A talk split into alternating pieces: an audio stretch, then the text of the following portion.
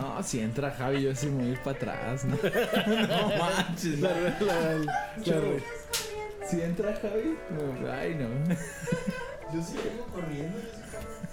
¿No te has fijado en la escalera? Sí. Cada de la noche. Se escucha acá unas corridillas y luego todo. movido. Deja ese, esa luz amarilla, hace que se vea cool. ¿Sí? Pero no queremos que se vea cool, queremos que se vea. Voy a estar viendo cada sombra que pueda. Yo soy arriba prendido. Oye, ay, qué bueno. Ahorita les platico algo. No. Recuérdenme. Platícanos algo. Ahorita que ya estén en sus casas, les platico algo. Ok. ay, Dios. Bueno, ¿Creen que venga Javi? No sé. sí, porque, bueno, siempre deja así el monitor. Sí. No. La Eh, apaga no. desde lejos, ¿no? Si están escuchando los dueños de este lugar, no. No, lo siempre la apaga bien. Siempre apaga Apagamos todo. Ujú. La otra vez estaba platicando con Javi que no es la sensación de la oscuridad, o sea, no es como que, ay, me va a saltar un monstruo o algo de la oscuridad, sino es la, la oscuridad en sí. O sea, es como el, como el miedo este de cuando estás en una alberca o algo que tiene demasiada profundidad. Fotos así de, de que está un buzo así en medio del mar y abajo hay un barco así enorme o algo así como que te da, da una sensación. ¿No? ¿No les da? ¿Sí? Debo ir a, a terapias. Tengo mucho miedo, estoy viendo sombras. Neta, estoy viendo sombras. Pero sí, esa Cierra los ojos. Apaguen los monitores. No, luego, ¿cómo sabemos en qué minuto vamos? Tenemos aquí dos que no se necesita. Y luego le bajas al volumen. Esos monitores, no. Si le metes ya a la oficina. ¿Mm? Todo. Es que no sé cómo empezar. Digan algo gracioso. Estamos todos zurrados aquí. Pero no tan zurrados. Como el episodio número 31.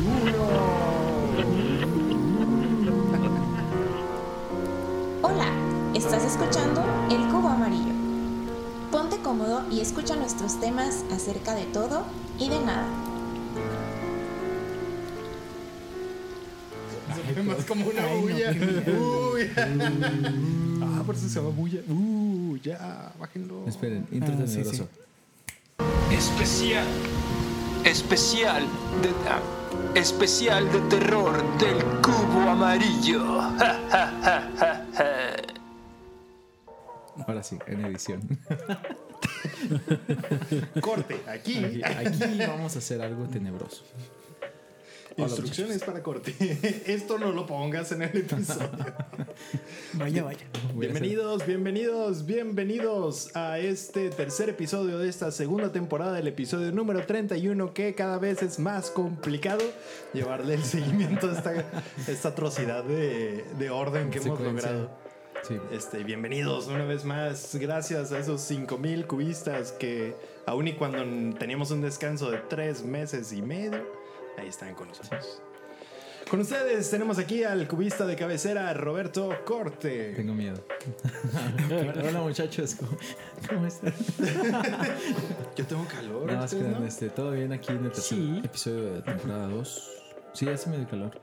Pero No, pero está ahorita bien. se pone frío. Ahorita se pone frío. También con nosotros el tercer cubista de cabecera. No, no vean a la puerta. ¿Por qué ven tanto a la Estoy puerta? viendo Esas las las caletas, notas, ahí están las estoy notas. Ahí lo volteo bien arriba porque lo apuntamos. ¡Ay, no! Ricardo, Ricardo, ¿cómo estás? Muy bien, corte. Aquí, esperando que no nos sorprenda nada. Ay, perdón. Déjenme los pongo en contexto. Estamos ah, grabando en un lugar muy grande y con las luces apagadas. Y nada más tenemos algunas lucecitas que nos mantienen así como que medio alusados. Pero eh, se ven muchas sombras y siluetas. Entonces, si algo pasa, este es nuestro último episodio. Y si algo no pasa, tal vez también Tal por vez. nuestra procrastinación. Bueno, pero hoy tenemos un súper invitado, un invitado muy especial traído desde las lejanas tierras de Delicias. ¿Quién está con nosotros, señor Jorge Show? Gracias, el señor Raúl Miranda. Qué rollo, gente, para hablar de cosas poco tenebrosas. Pocos, ya el ambiente ya está. Ya está bien tétrico. Teresa que Ricardo no le entendió mi letra y por eso me pasó la, el mando. Tú preséntalo, no me acuerdo cómo se apellida. Raúl. Raúl Miranda, bienvenido. ¿Vas a estar en otro podcast, Raúl? No, es la primera vez me están bautizando, me están estrenando. Perfecto. No sé si será el uso de palabras más adecuado, pero Es el, el peor episodio para bautizarte en un podcast. Solo recuerda que nuestra audiencia abarca desde niños de kinder hasta abuelitos. pues sí, a Son los solo dos los personas. Nuestra audiencia es muy de nicho. Mira, es un hombre este, masculino, hombre masculino, Claro. de entre 25 a 32 años que vive en la India. Y es una mujer, una mujer, así el segmento, que vive en Seattle. En Seattle. Seattle. Saludos a nuestros dos cubistas. Eh, y vienen a visitar. No, también Víctor. Sí, también sí, Víctor ya se volvió acá. Nos dio Sí, mucha hay bastante gente que nos escucha nomás. Y Juanito, No, y Adán, y Luis, Ah, saludos, mi saludos. mamá. Mi mamá, el Javi. Hasta hay un puertorriqueño que nos escucha y yo no sé de cómo. Oye, sí. Hay que investigar el de España también. No saben si los escucha alguien en Mazatlán. Mazatlán. Muy futuramente, tal vez. Sí. Futuramente. sí, Spoiler alert. palabra. También uno de Nicaragua. ¿No se ha fijado? O sea, como que de repente. De estar, estar aprendiendo español y nos usa para ver. Nicaragua se habla español. Fíjate que le, puse. Nicaragua. No, tal vez está acá. eh, Mexicano, mexicano. Está cosas. Me sonó como a otra parte. Nicaragua. A Sudáfrica. Es que, por ejemplo, Austria. No, si Austria suena como algo más en Oceanía o algo así. Dinamarca suena algo más acá en América Latina o algo así. Y no, son europeos. Ok. Como, por- como Portugal, se escucha como si estuviera en Latinoamérica. Ándale. Don't know. Portugués. Le puse. Le he estado siguiendo los trends de, de Google. Le puse cubo amarillo. Y me llega cada cosa. Y me he dado cuenta que el cubo amarillo. No lo he investigado bien, pero es como una especie de, de separación de basura en España. O sea, es como el cubo amarillo y es como, no sé, el, el bote azul para las botellas, el bote verde para no sé qué. Y lo usan mucho como para, para hablar de basura. Entonces, Para pues no sé qué hacer con eso. materiales. Sí, es que el cubo, podríamos decir aquí una cubeta, un bote. El algo así. boquete amarillo. El boquete. Pero bueno, ya no voy a hacer voz de español. Vaya por favor a su doctor si le ocurre eso. Si le El sale boquete el boquete amarillo. Ya un boquete amarillo ya requiere. ¿Cuántas semanas así te empiezo a preguntar? Póngase este mm, tel- termómetro, termómetro. Bueno, ¿de qué vamos a hablar hoy? Hoy vamos, estamos festejando el episodio número 31 y como estamos en octubre y ahí viene el 31 de octubre, vamos a platicar sobre cosas que da miedo. Y pues primero hay que definir qué es el miedo. Y el miedo es la reacción natural que tiene el cuerpo ante una amenaza o una circunstancia que hace que tenga la percepción de que va a ser dañado. Entonces, ¿qué opinan ustedes? ¿Qué les causa miedo? ¿Puedo hacer un pequeño dato anecdótico? Sí. Cuando estuve en la prepa nos platicaba un profe de filosofía que tendíamos a cambiar el miedo por cosas más amenas, obviamente. En este caso, no sé si se hayan percatado que hay dios del fuego, dios de la lluvia, dios del trueno. Entonces, todo ese tipo de cosas eran en un principio algo muy tenebroso, algo que no entendían las personas y para corregir eso, para dej- dejar de tener ese miedo, lo convertían en un dios y así como que, ah, ok, este, ya eres mi dios, ahora te venero y protégeme y ya, por favor, no me asustes. Órale, eso está bien interesante. El humano siempre ha intentado darle forma a la vida. O sea, mientras más caótico, más nos, nos estresa o más nos asusta. Por eso existen ciencias como las matemáticas y todo eso que busca como que darle cierta explicación. Sí, las matemáticas dan miedo. Dan miedo también. Sí. No, pero eh, en sí todo, cuando nosotros tenemos miedo de algo, siempre buscamos explicarlo. O sea, de que se escucha algo. Una razón decirlo, lógica, No, se me hace algo. que es un perro. No, es la Sí. ventana. Y luego se escucha otra cosa y luego El no, perro es- también es, que llora lo- así. Me estoy haciendo ideas, soy yo, soy yo. El, perro también se quedó sin hijos. Sí, no, no creo que es otra cosa. Un- una sombra con machete. Se me hace que el vecino va a, va a podar el árbol. A las 3 de la mañana. Y es que sí, hay, hay veces en donde como que le damos mucho lugar a lo desconocido. Y mientras lo que comentabas es muy interesante porque mientras más va avanzando esta vida, esta civilización, por decirlo así, este, más explicaciones les damos y menos lugar hay para el miedo. O sea, antes el cruzar un mar era motivo de monstruos, de criaturas mitológicas, de muchos, muchos peligros. Que sí existen peligros, pero no de esa forma tan, tan fantasiosa. O sea, es más que nada eso del miedo. No, pues antes se le atribuían muchas cosas como muertes y cosas a, a causas paranormales. Y hoy sabemos que hay muchas enfermedades que se manifiestan. Silenciosamente, Silenciosamente. que no es tan fácil detectarlas. Así es. Simplemente todavía la. ¿Cómo se llama esta enfermedad que se te empieza a caer la piel? La, Lepra. la lepra. La decían que era por porque llevas una vida pecaminosa, cuando en realidad es una enfermedad que simplemente se puede contagiar. O sea, Entonces sí tienes que ser pecaminoso. no, porque se puede contagiar sin, Ah, ok, ok. sin, sin ser pecaminoso. Es de formas a formas. Sí. O sea, cada quien. Así es. Sí. O por decir también, antes cuando no había luz eléctrica, había mucho, bueno, muchos asesinatos y cosas así en la, en la oscuridad. Y no, y pues se le atribuía como a demonios y cosas así. De hecho, hay como historias de terror del- de la Edad Media, así que, que le ponían el demonio de tal lado y era un, ya era un asesino en serie o cosas así.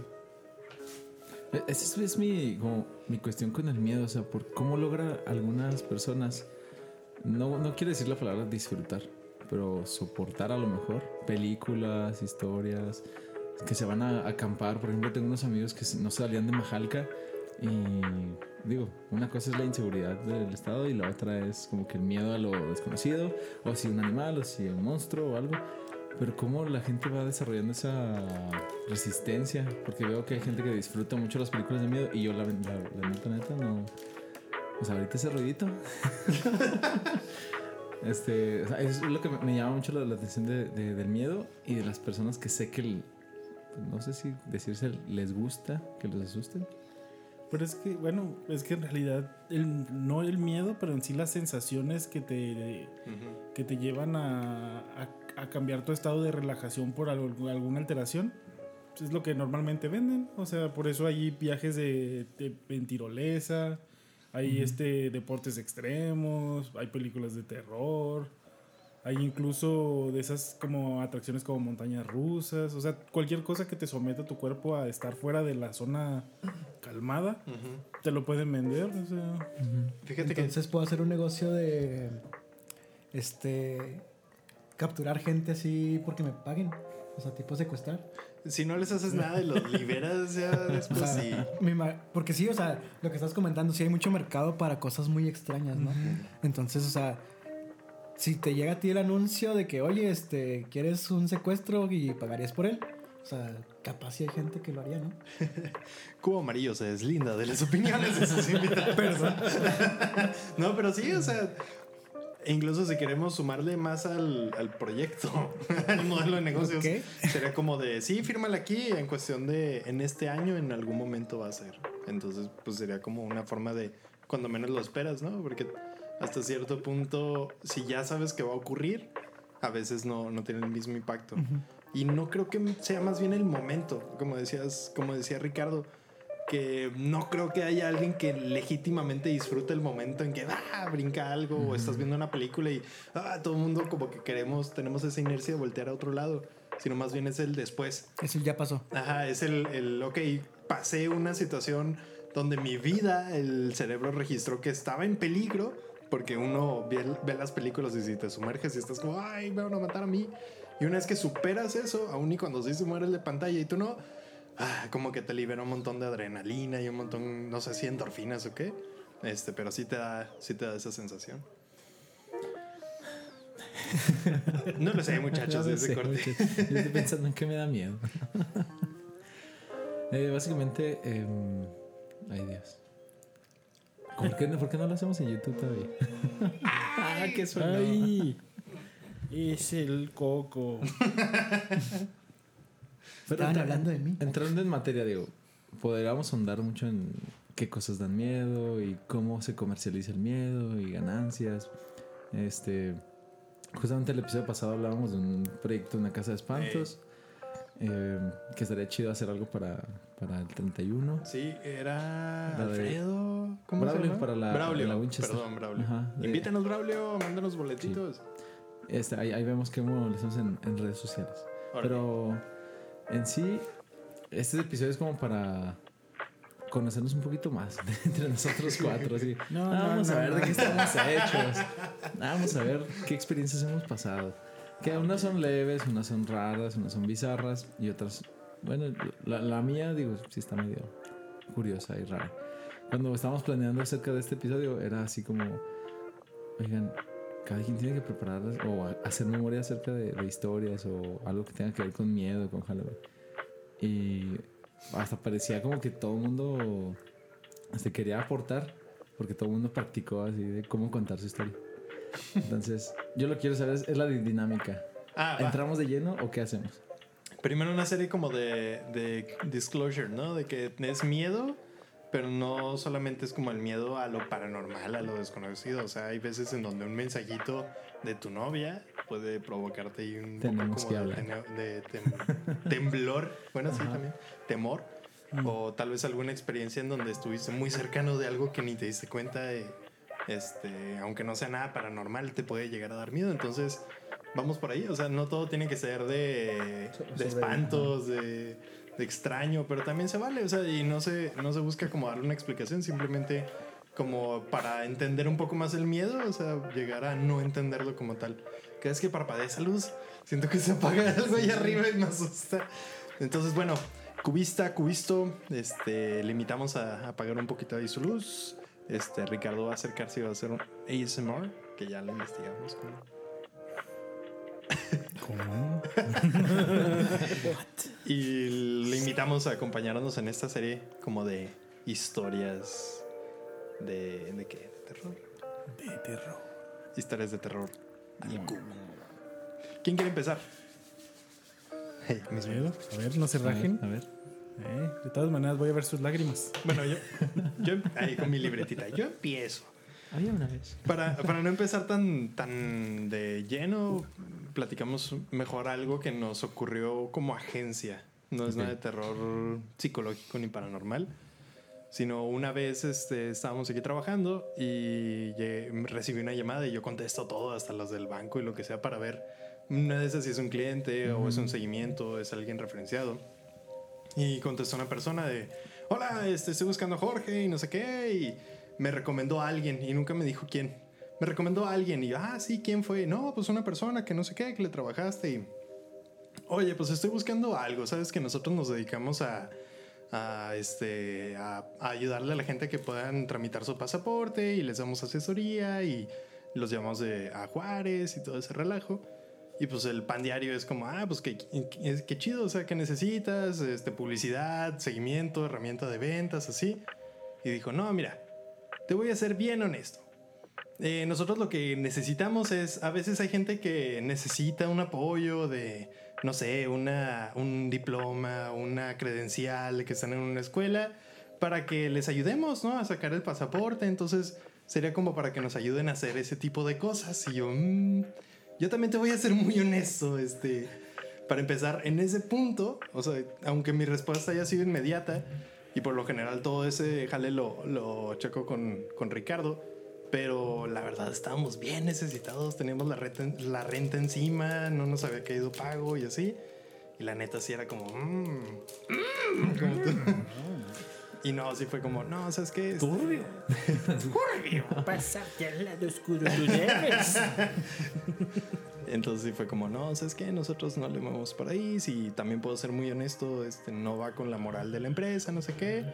Y total, ya ni me dijo su nombre, ni me dijo por dónde llegó. Y sí fue como, ah, ok, no, no te preocupes, este, yo lo entiendo, gracias. Y ya ni a la orden me puse ni nada. Fue sí, bueno, hasta luego. Y al cabo como de un mes más o menos empezamos a ver noticia tras noticia tras noticia de un buen de negocios y de personas y cosas así que estaban relacionadas con ese con esa onda, o sea, de encuentran a otro con documentos falsos y encuentran una agencia que no sé qué, entonces sí, a la verdad ahí sí me dio miedo aún y cuando no haya pasado por nuestra cabeza el, el aceptar ese jale. Sí fue como, ay, caray, estuvimos bien cerquita de ir a la cárcel, o sea, Ese iba a ser tu Breaking Bad. Ándale. no tengo cáncer, pero sí necesidades y rentas que pagar. Y bueno, ese, podría ser un miedo así de la cárcel inminente y todo lo que eso representa. Sí.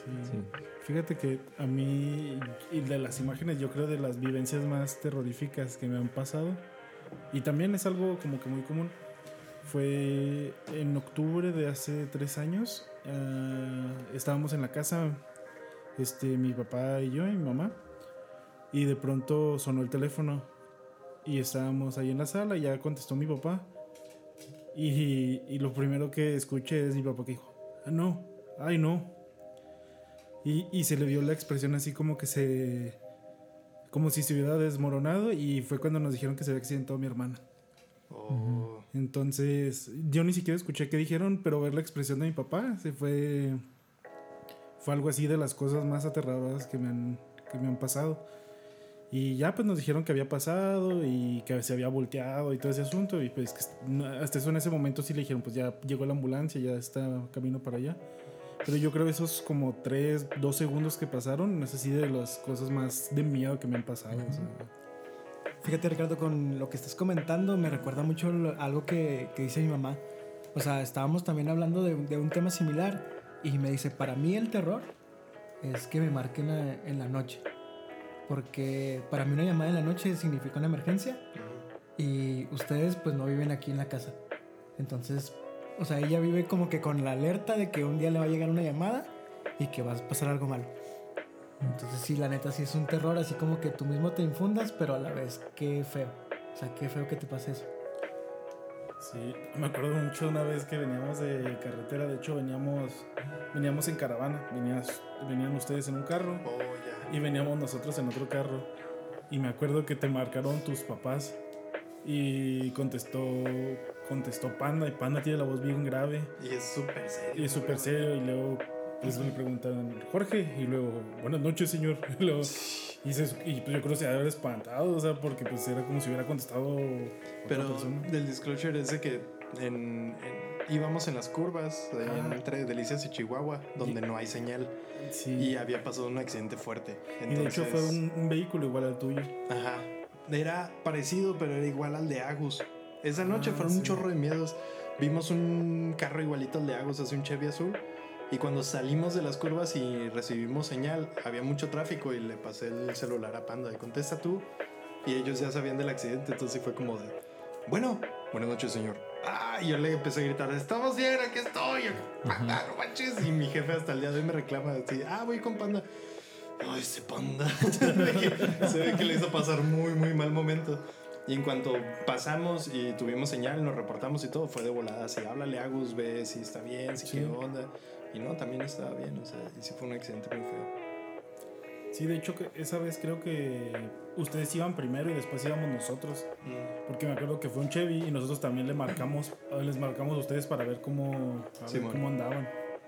Porque sí, es- Y es que los accidentes en realidad uno no sabe. O sea, y en una temporada que hubo muchos accidentes en esa carretera, pues vaya, Sí. esa carretera siempre está en reparación. Y lo cierran el carril, es uno a uno, todos saben lo que hablo. Y la gente se vuelve medio loca. Una vez íbamos, de hecho, así en caravana también con mi hermano. Íbamos, mi esposa aquí presente silenciosamente. Y íbamos ella y yo, y atrás venían este, mi hermano y su esposa. Y e íbamos pasando por un tramo en donde era de doble sentido, o sea, íbamos de los dos lados. Y en cuanto pasamos nosotros, vimos que se arrancó una camioneta, ¡pum! hacia atrás de mí, casi me choca. Se arrancó la camioneta y ya, pues yo iba todo enojado. Nunca me enojo en el tráfico, ¿verdad? Yo acá todo enojado y mugre señores y no sé qué. Y al rato, este, como que nos entró la, la inquietud porque no veíamos a mi carnal. Y le marcamos y dijeron, y dijeron así, no, es que hubo un choque aquí y estamos atorados. Pero iban atrás de nosotros, o sea, la camioneta que se arrancó chocó contra otra persona y entre mi hermano y yo hubo una persona que chocó, o sea, estuvimos así al nada de cualquiera de los dos estar ahí involucrados, si quieras o no, si te deja de, ay, caray. Gente irresponsable. Oye, pues entonces como que todo el mundo tiene que de fuerzas tener una historia así medio tenebrosa en esa carretera, ¿no? Sí. Porque en, mi caso, este, pues cuando hay temporadas de lluvia, o sea, es como que en un periodo muy corto cae mucha, cae así exageradamente la cantidad de lluvia que no te habías imaginado, ¿no? Sí, como mil veces redundante Sí. a morir. En, bueno, No, no, bien, bien. Este, entonces, de ese tipo de, de ocasiones en las que tú dices, ay, luego lo hago, me refiero a cambiar el parabrisas de mi carro. y pues y resulta que justamente en las curvas iba un, un tormentón, ¿no? Entonces fallan mis parabrisas, la luz de mi carro no era así como que la, la mejor. Entonces yo digo, ok, no veo nada, no veo absolutamente nada. Este, avanzo un poquito y, y se alcanza a ver la luz de un carro. Y es algo que se me hizo así como que bien extraño, porque yo eh, iba súper asustado, pero el carro que iba enfrente era igual al carro de mis papás. O sea, fue así como que, ¿what? Entonces, pues ya, o sea, fue como que lo que me salvó, porque yo lo iba siguiendo así como si fuera mi, mi única esperanza de vida, pero la neta sí es un terror bien fuerte la carretera y sobre todo cuando está lloviendo y no tienes parabrisas. Sí, a todos nos ha atacado una tormenta y quién sabe como que se estacionan las nubes y ¡fra! de repente te cae todo el agua. Yo tengo una historia de terror. Terror, terror del otro, del... Ese, ese, el terror de ya levántese. Tengo una historia de terror en esa carretera y aquí lo voy a tachar porque ya lo voy a platicar. Terror. Ahí va. Yo me andaba mucho en, en la carretera. Cada fin de semana venía con mi, con mi novia. este, y ya me regresaba tarde. Tenía mis fórmulas para mantenerme despierto y así. Pero siempre iba acá como bien alerta, ¿no? Iba en mi, en mi Chevy también. Las lucecillas, pues no. La verdad, un carro tan chico no, no alumbran tanto. Entonces, pues sí venía acá bien al tiro. Y me acuerdo mucho una noche. Ya ven como a veces se pone la boca del lobo, como dicen en el rancho de que no hay ni, ni estrellas, no hay ni luna, que está nublado, entonces que casi no se alcanza a ver. No sé si me puedo explicar, pero los que conocen que son de este tramo entre Delicias de Chihuahua, cuando vienes más bien de Chihuahua Delicias, hay un curvas, curvas y luego recto un rato y luego curvas un ratito y luego ya te sales. En esa parte recta yo venía como bien al tiro y de repente alcancé así como a ver que habían unas personas aquí en la orilla de la, de la carretera. Eran tres personas. Entonces yo las vi y me sacó un buen de onda porque no se veían ni carros, no se veía nada. Entonces las alcancé a pasar y las alumbré y todo. Y yo, ah, caray, pues, me llamó demasiado la atención. O sea, siempre te encuentras gente en la carretera, pero esa vez como que no vi por qué estarían ahí. Porque no sabía que iban caminando ni nada, nomás estaban ahí paradas. No había carros, no que haya visto y ya, pues pasé. Pues vuelvo a pasar y como que se me quedó muy en la mente esa parte. Y al otro fin de semana paso y justo donde están estas personas vi tres cruces así en la carretera y yo, ah, no, no, y de volada, no, uno, uno como que no se, no se queda con eso. Y yo dije, no, pues tal vez también es la entrada de un rancho, tal vez estaban por ahí, no sé qué. Y yo quiero pensar que es eso, o sea, que son tres personas que vienen por ahí, pero quieras o no, como que las coincidencias sí te dejan como, como pensando, ¿y, y qué tal si no? O sea, muy seguramente sí, y son las situaciones como el dios del sol y todo eso que, ay, qué miedo hasta que lo conoces, pero pues sí me, sí me llamó un poquito eso. Carreteras. El tramo, muchachos, de Chihuahua a Tomás García.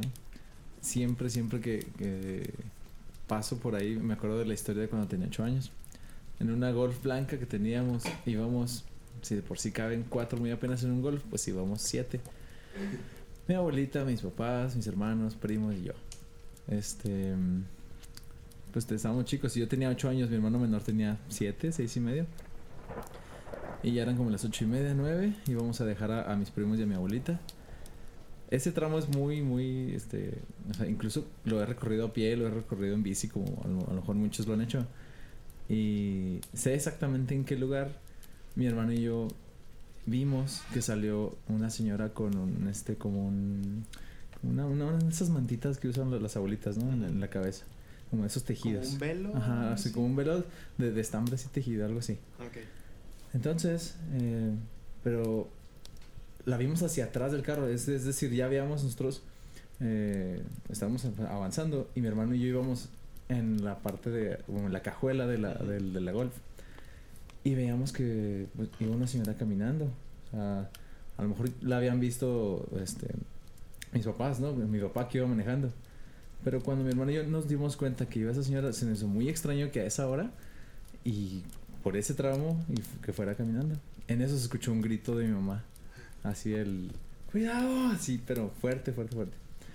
Eh, había un anuncio de que tenía que cambiarse de carril mi papá porque estaban arreglando de esos naranjas que dice este, hombres trabajando, algo así. pues se le llevó a mi papá así de, de lleno. Eh, fue, yo creo que ha sido el ruido más estruendoso y más horrible, o sea, en cuanto a carros y carretera, porque he escuchado choques. Pero el haberse llevado ese, ese, ese letrero a esas horas con el carro lleno, con mi abuelita y mi mamá gritando, y luego que se le cayó la defensa al carro, y luego que, que cuando se bajó mi papá por la defensa y atravesarla así por la ventana y por la cajuela para llevárnosla. Y que mi hermana y yo seguíamos viendo a la señora que venía caminando. Fue- Neta. O sea, fue así como, a ver. o sea, ¿ya nos vamos? O, o, o sea, ¿todos están bien? ¿O qué onda? Entonces, al ratito que, o sea, se veía muy lejos esta señora que venía caminando. Pero entre cada carro que venía cruzando, pues lo iba alumbrando, ¿no? Poco a poco de, pues, de que ahí venía.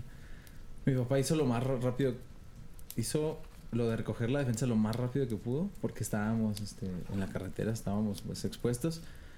Y ya una vez que traíamos la defensa atravesada y cruzamos Tomás García, yo digo que es una coincidencia muy grande porque pues la señora, esa otra señora que vimos, debe ser otra señora, no era la misma. Pero mi hermano dice que sí se parecía mucho, o sea que es que porque había dos y caminando antes y después de, de, de Tomás García. Eso les digo, eso era cuando tenía ocho años. Y, o sea, siempre en ese tramito me, me, me acuerdo, o sea, el ruido, la defensa, la señora, todo el autosardina que traíamos en esa pobrecita golf. Este, esa es como la, la, la, la historia de Neurosa rara, ¿no? Y una más reciente, ya para cambiar de temática, porque lo de las carreteras está, está bien, así como que eh, o sea, a- todos usamos carreteras, ¿no? Es, es algo muy común. No, yo no. Sí, como Puro jet privado, papá. Cuando me regresé de Guadalajara, tomé la decisión de en un solo día regresar. Eran 15 horas. Salí a las 5 de la mañana de, Guadalajara. Ya, ya conocía el trayecto, ya lo había hecho con mis papás. Y en Zacatecas llueve mucho. Em, no sé, o sea, pues es, es suerte porque el aguacero, así como dice Raúl, o sea, todo lo que no te encuentras de lluvia, te lo encuentras en 5 o 10 minutos. Y yo en, en, la- en una Voyager, una camioneta prestada por mi papá, con todas mis cosas, o instrumentos, ropa, dos, un escritorio, no sé cómo lo eché ahí. Em, es de esas lluvias así torrenciales que no te deja ver ni a un metro hacia adelante ni un metro para atrás. Y es la carretera de Zacatecas, que es este, libre, que te abres Hijos, te haces sí. un lado para que pasen los otros. Pero si no ves ni a un metro adelante ni a un metro para atrás, No así yo sabes. estaba así con el miedo, así de... Yo, yo no, odio no me puedo parar porque me va a llevar alguien de atrás. Y no puedo ir muy rápido porque me voy a llevar a alguien adelante. Así es que nomás me voy a encomendar a Dios de no encontrarme a alguien ni muy rápido ni muy lento. O sea, así 5 o 10 minutos eternos para mí. Y ya, pasa. Llegué a Delicias a las 7 y media. Tardaste media hora, bien. es que no, no iba al baño. Le traía muchas botellas vacías. Sí, eh, no sé. O sea, son 15 horas ¿verdad? de, de- de Guadalajara para Delicias. Sí, o llegaste, ibas Y a llegué acá. Pero cuando vi a, a mi abuelito afuera y claro que yo todavía estaba medio o sea, paniqueado. Sí, bueno. Y, que me dice mi abuelito, ¿de dónde viene? Y digo, no, ya de Guadalajara. Ay, ¿cuándo se regresa? No, ya no me voy a regresar. ya no quiero regresar. este, entonces, muchachos, tengan mucho cuidado en las carreteras, por favor. En Juárez también pasó una vez con una tolvanera, pero ahí sí te- todo el mundo se orilló. Sí, es, Juárez, es eh, la carretera de Chihuahua a Juárez cuando hay mucha tierra y hay accidentes fatales. Sí, el aire y lluvia por ahí. Por ahí. Sí. Entonces, nuestro mayor terror son las carreteras. ¿o qué? Sí, de es el, hecho, el miedo en común. Es, sí. es un ensayo sobre las carreteras. Es que es donde estás más expuesto, yo digo. Es, la, es lo. Digo, es donde pones tu cuerpo a moverse a 120 kilómetros. o sea, y tú, no, y tú no traes el control, o sea, en la mayoría de los tiempos. Salvo que vayas manejando, o sea. Es que dependes de demasiados factores. Ajá. o sea, hasta una falla en tu carro, alguien que se atraviese, algo de clima. Pero por decir, hay otros. Hay otros temores. Voy por decir. eh, yo tengo temor, o sea, de pararme en lugares muy, muy altos, o sea, así de. Y que no haya nada, o sea, por decir. A pesar de que puede ser una, ba- una barda y ya me siento seguro, pero si no es, si no hay nada, o sea, si no hay nada que me divida a mí de poder me caer, es- me da un chorro de pánico, o sea, hasta la pienso para, para arrimarme. Sí, sí, sí, da miedo. Y si hay personas que pueden estar ahí, a mí me ha tocado ver, cuando estaban construyendo ahí, el- en la universidad en la que estábamos, estaban construyendo como un auditorio. Y veíamos de pronto personas que caminaban arriba sin arnés, o sea, y estamos hablando de un edificio de a lo mejor unos 16 metros de alto, o sea, no, no, no tanto. Yo creo como unos 12 metros de alto sí tenía. Y, y estaban caminando sin protección, o sea, sobre una viga, o sea... Y es donde dices, bueno, Malas pues, prácticas. Sí, malas prácticas. Mira, hablando de, de- de temores laborales, digo porque son albañiles, aventureros y me cae que no se cuida mucho. Mi trabajo, como muchos saben, es lo de las, de las bodas, ¿no? De montar el audio y las luces. Sí. Tengo un pánico aislado, o sea, es un pánico que nada más yo sé, hay ustedes cubistas, pero cada evento que estoy cubriendo siempre me da el mismo miedo y siempre mido lo- los mismos riesgos.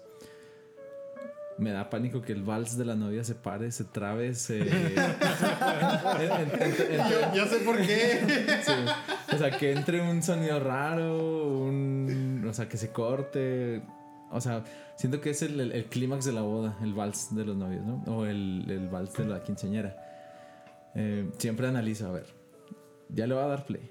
Hay tres personas a mi derecha, hay una a mi izquierda, los cables están aquí, no se puede desconectar eso, las bocinas están bien, no se está bajando la luz, eh, todo está bien. Pero una vez, por eso es mi, es mi pánico aislado. Una vez no sé qué rayos tenía ese mouse. Bueno, no era, era el, el, el mousepad, el de las laptops, Trackpad. el trackpad. No lo toqué, juro que no lo toqué. Y paré el vals. O sea, neta, neta, neta. o sea, acá no, súper spooky y, y- y súper natural. No lo toqué y se paró. Yo no fui. neta, muchachos. o sea, las quinceañeras arruinadas. Se me quedó, ajá, se, se me quedó como un, un miedo así aislado porque tener la mirada de 400 personas sobre el chavo del audio. Se siente. No, no, o sea, es mucha adrenalina, es mucho nervio. Se le es, apareció una señora. Llegó la señora de la carretera. sí, Yo sabía, yo sabía. Tal vez fue ella. Eso es un miedo laboral aislado, muchachos. Sí, manche. Sí, da el temor. La- los citatorios de Hacienda, esos también son. Ay, Dios. Manches. Oye, ahorita que platicas eso, hay un video bien famosillo de que están como en un estadio de base y son acá. And now we'll play the national anthem. Y Ay, empieza le canción de empieza una canción de hip hop. Open up, ya pum, tu, tu, pum. Y lo todo el mundo empieza. ¡ah! Y luego, ti, ti, ri. y yo pienso, no manches, cuántos despidieron Sí. en ese momento. Pero así en las bocinotas, todo. Es que realmente es mucha responsabilidad, o sea, nomás en el grito. Digo, nomás lo voy a comentar rápido. En el grito de, de este que acaba de Sí, pasar la le decía independencia, dejar los, los micrófonos abiertos. Ah, sí. O sea, corrieron a algunos 3, 4 señores de, de esa televisora. Sí, por los comentarios que hacían. Entonces sí, hay, hay que temerle a ciertas cosas en tu trabajo, o sea, porque puede estar peligrando tu estadía. Y Te fue, sueldo. fue Raúl. Yo qué, oigan. Sí. ¿Nos ponemos más tenebrosos o qué? De échale. Échale. Yo tengo aquí unas también.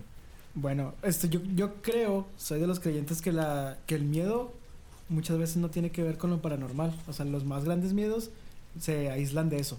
Entonces, si hay alguien que nos escuche delicias, que espero yo que sí, este, vivir en los lotes urbanos debería ser una cuestión que ya de por sí de miedo. En, en este caso, pues yo soy de esa colonia, entonces como que ya estoy curtido, ¿no?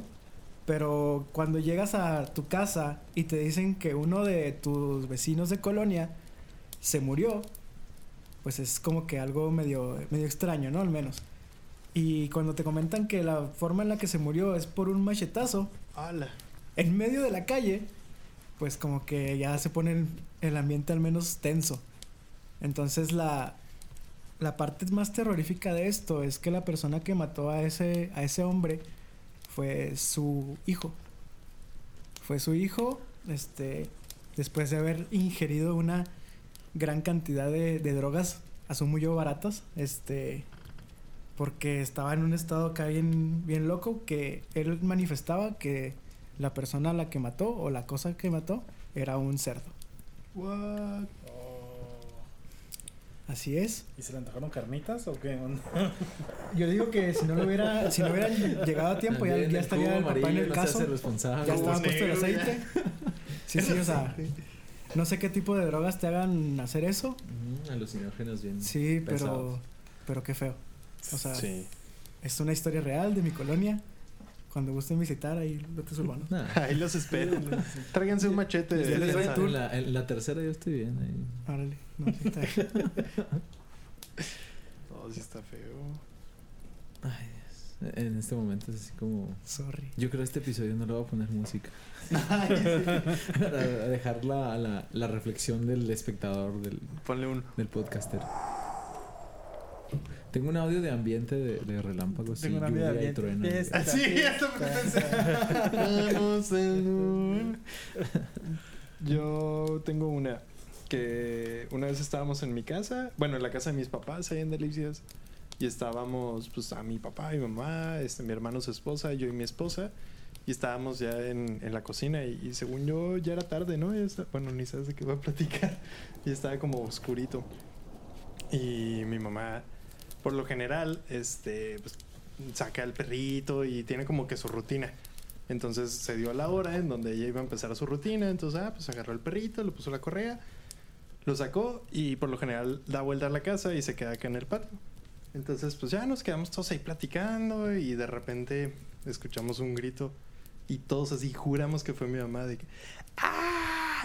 No, o sea, sin pensarlo. O sea, como que todos tuvimos la misma reacción de voltearnos a ver, a ver si no lo habíamos imaginado y todos tenemos la misma cara. Entonces salí yo corriendo. No me di cuenta que venían todos atrás y abrí la puerta y salí corriendo. Y llegué y estaba mi mamá ahí con el perrito, así como si nada. Y luego volteé y se asustó un buen porque me- llegué yo y llegaron otras siete personas atrás de mí, así. Bueno, no eran siete, eran cinco. Y inventando, ¿no? Y, y los vecinos se brincaron la barda también.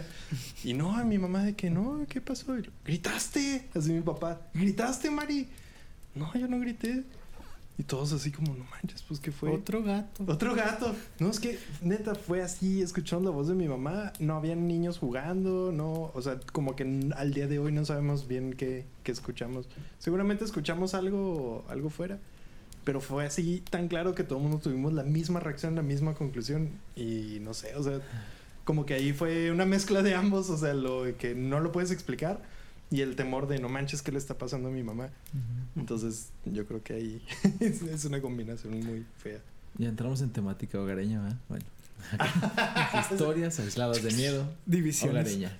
Y luego después sigue Carreteras. este, cabañas. luego Vacaciones. sigue aviones. Ay, vacaciones. vacaciones.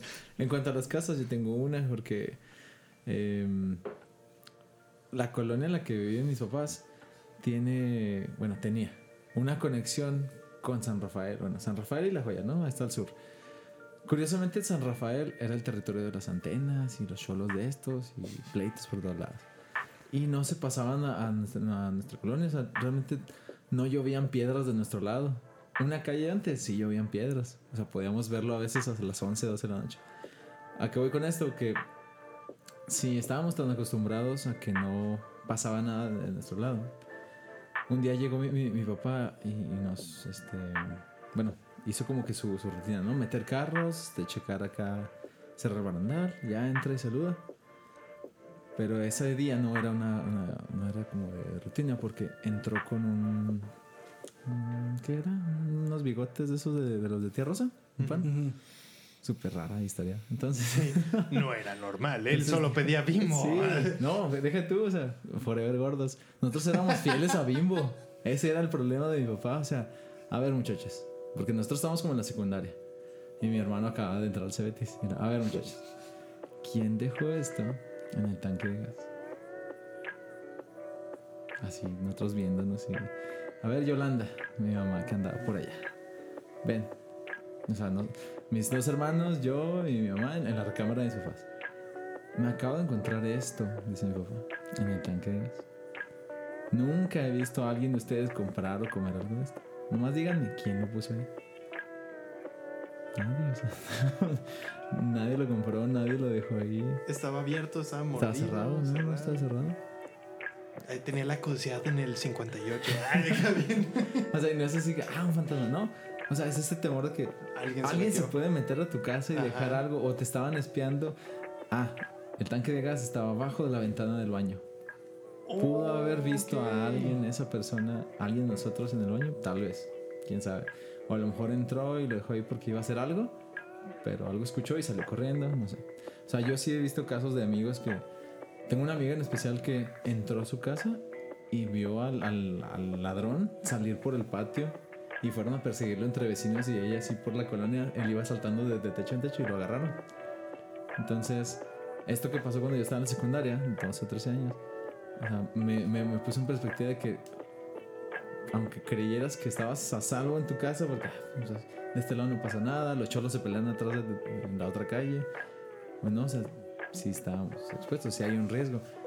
No es así, el super historión, pero... No, sí, sí. O sea, es como lo de las carreteras. Todos estamos exentos a, o expuestos a ciertos riesgos, ciertos peligros. Entonces, tomar medidas Claro. de seguridad. Si no, no vivir tan Sí, confiado. no, al día de hoy nadie, nadie compra tía rosa, nadie come bigotes Está de eso. vetada, Está ¿no? vetado porque yo sí me acuerdo mucho de eso. Yo creo mis hermanos también. Un día te vamos a esconder una envoltura de tía rosa en tu mochila para que te, te deshereden. ¿Cómo te atreves, Roberto? ¿Cómo te atreves? Eres una vergüenza para la familia. ¿Qué diría tu tía Betty? Sí. Bueno, una vez tuvimos una historia de que es entre no tanto miedo, pero pero más bien una situación de riesgo. Estábamos en una gasolinera echando poniendo gasolina, pero para esto la gasolinera eh, está ubicada enfrente de una gasera, entonces es una gasera de las de que vas y rellenas tus tus botes de 300 Tus tanques. o vas y cargas gas en tu camioneta y enfrente está la gasolina. Y llegó un vato en una camioneta, se estacionó enfrente donde nosotros estábamos cargando gasolina y bajó un tanque de, de gas que traía en la camioneta que se, habría, que se había disparado, o sea, que había botado la válvula y empezó a tirar el gas y lo dejó ahí y se fue, y se fue o sea, entonces empezó a girar ahí el, El tanque. el tanque y estábamos enfrente de una gasolinera y enseguida de una gasera. Simón. O sea, si explotábamos, nos llevábamos la mitad del poblado, o sea... Sí, la dejó en medio de la calle, así en donde estaba más. Sí, Sí, sí. sí, me acuerdo. Y me acuerdo que se fue así como que nos quedamos y pues ¿qué hacemos? ¿Qué hacemos? Porque no importa para dónde corramos, maneras, íbamos a hacer chicharrón, o sea... Podemos retomar el tema de las casas y los y las familias. Sí, sí, dale. Y de los vecinos, si quieres. Pues resulta que en la casa de mi abuela paterna, que ya falleció, este se reunía, era, era el lugar donde se reunía la familia. Este, entonces, una de una parte de mi familia era reciente, era nueva, porque era un tío que se había juntado con una con una persona que ya tenía sus crías, ¿no? Ya estaba ya tenía familia aparte. Entonces, una de, de esas personas, una niña muy pequeña, este, pues se empezó a ser asidua de la casa, o sea, iba, iba constantemente.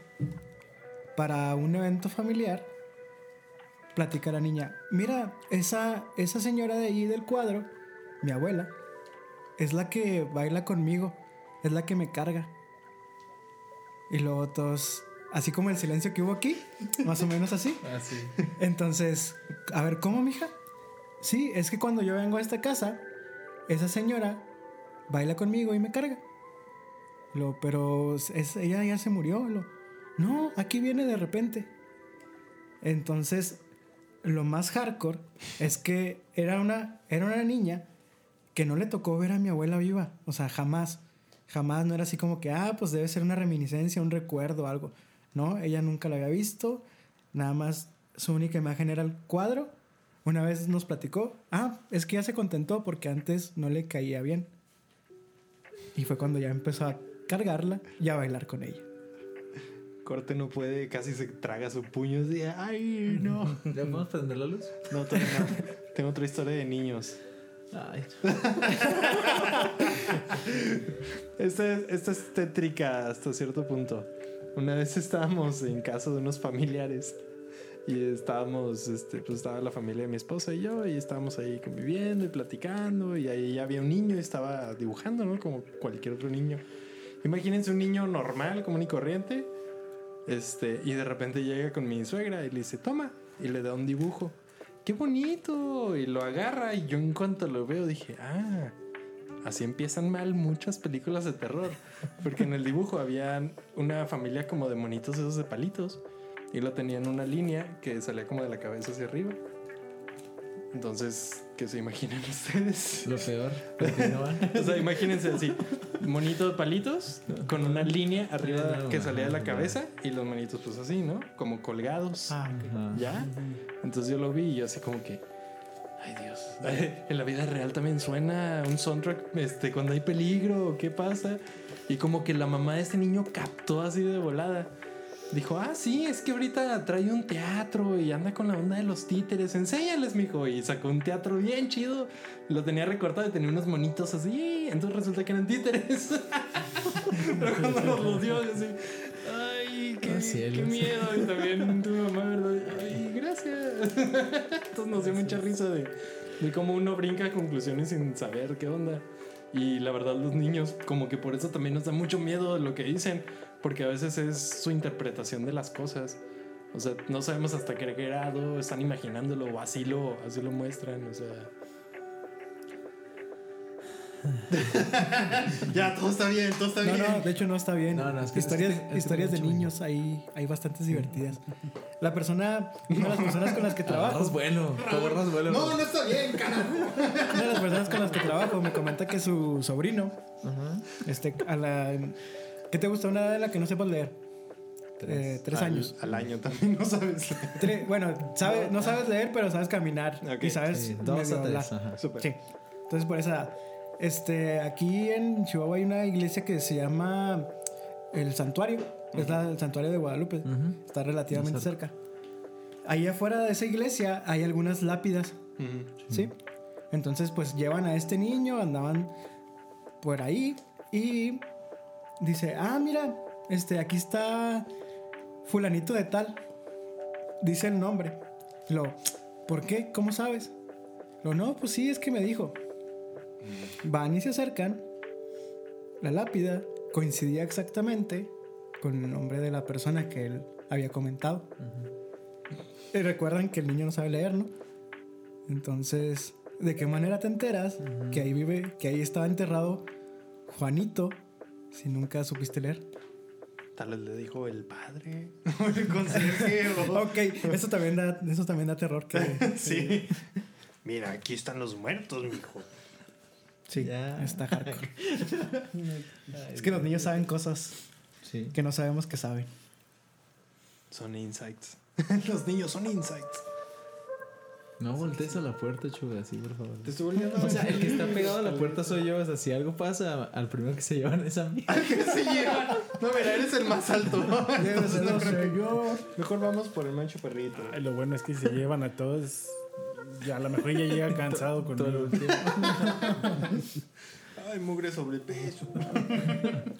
Y luego esa luz roja que de repente entra. Sí, cuando cambia y luego casi siempre cambia cuando Raúl está acá.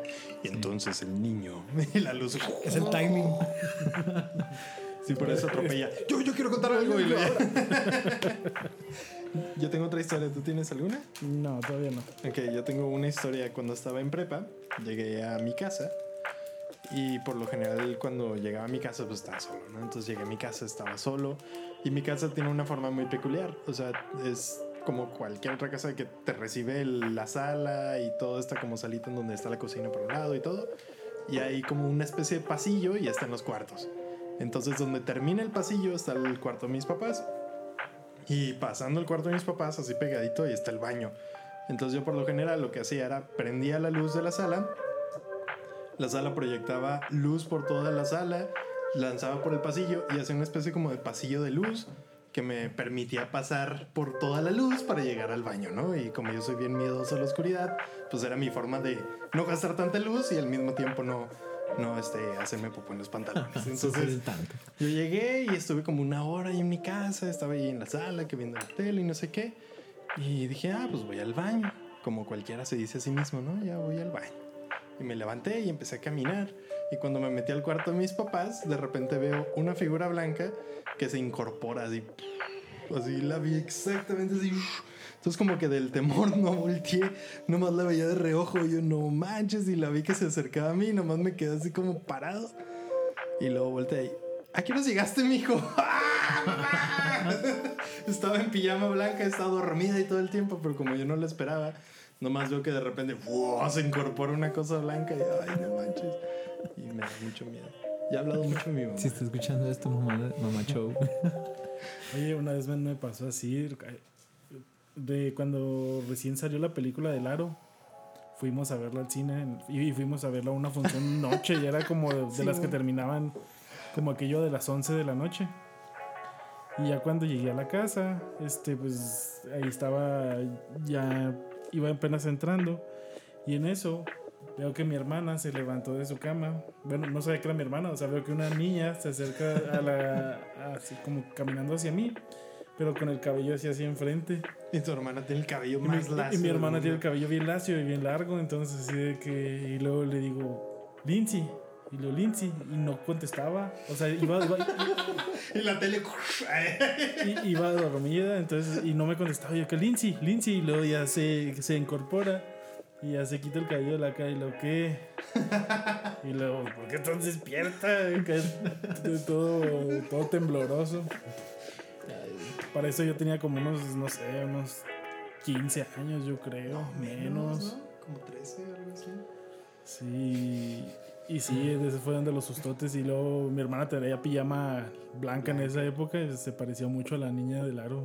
Sí.